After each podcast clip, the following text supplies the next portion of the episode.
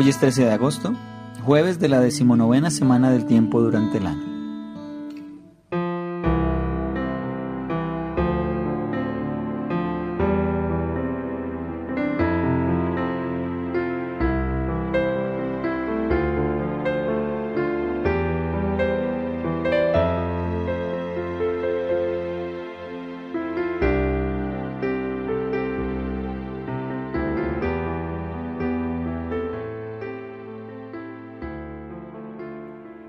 Lectura del Evangelio de Mateo.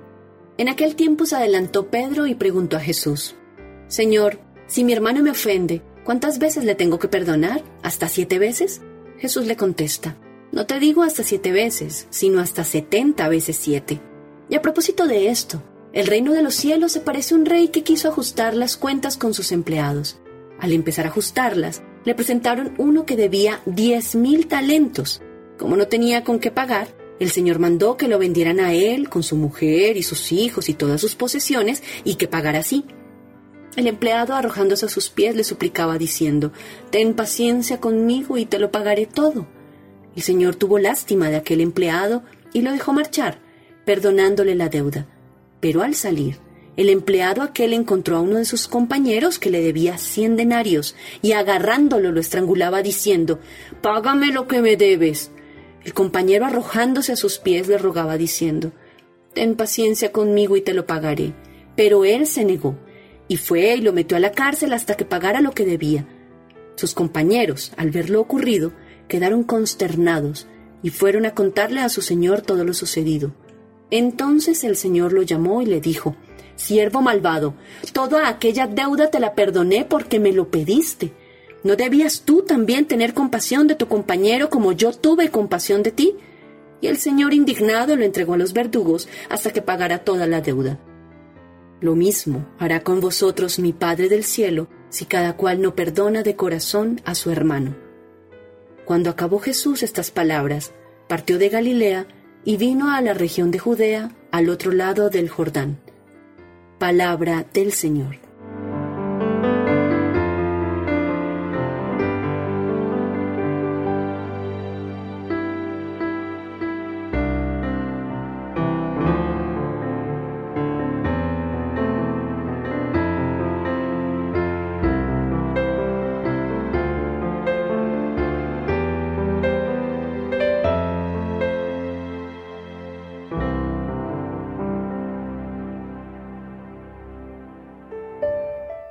En el Evangelio de hoy encontramos el tema del perdón ilimitado.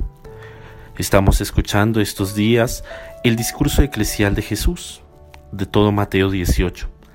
Antier encontrábamos el tema de la humildad y la atención al hermano más débil. Ayer escuchábamos el tema de la corrección fraterna y hoy encontramos el perdón de las ofensas. ¿Cómo se desarrolla este Evangelio?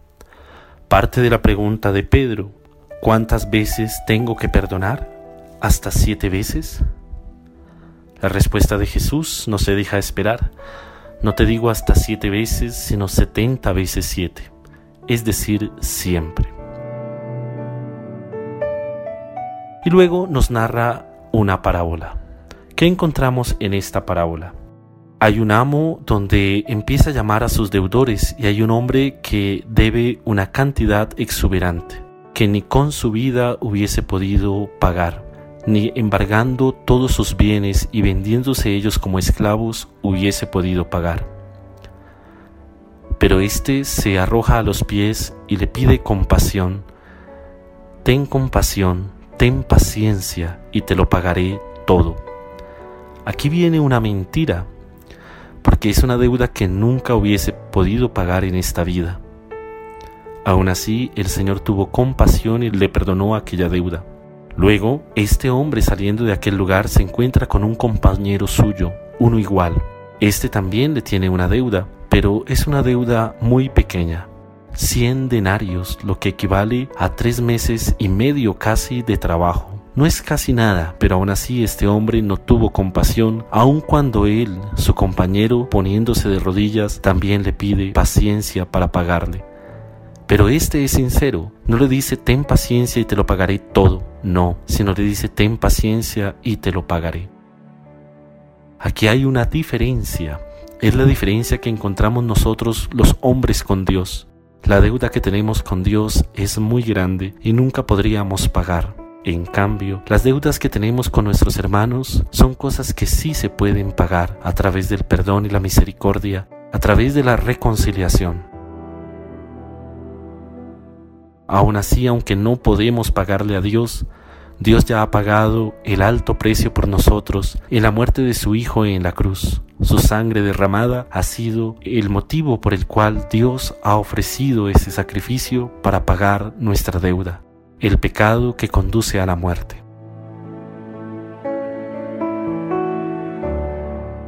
Entremos en oración. Te bendecimos, Señor, porque en Cristo crucificado nos muestras todo el amor, perdón y misericordia que abriga tu corazón de Padre hacia nosotros. Tú nos dijiste que nos perdonemos como tú nos perdonas, es decir, sin número de veces ni medida para el perdón.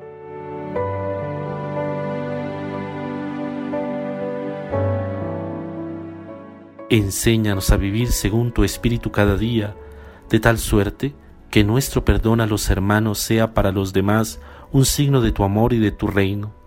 Así mereceremos heredar la bienaventuranza de Cristo. Dichosos los misericordiosos, porque ellos alcanzarán misericordia. Amén. Existe una palabra que no necesita de sujeto y de verbo para hacer oración si la pides no cambia, ni el adverbio ni el tiempo. Si la das no precisa de pedir condición. La gramática misma no le impone adjetivo, no le asigna pronombre ni le da posición. En el lenguaje humano es un imperativo prefijo y sufijo que sustenta el amor. Está en el infinito, en el eco del viento, en el agua, en el fuego,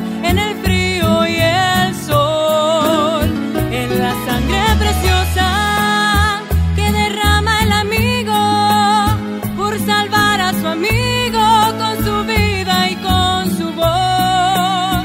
Nos conduce al misterio de la misericordia, nos hace semejantes al mismísimo Dios.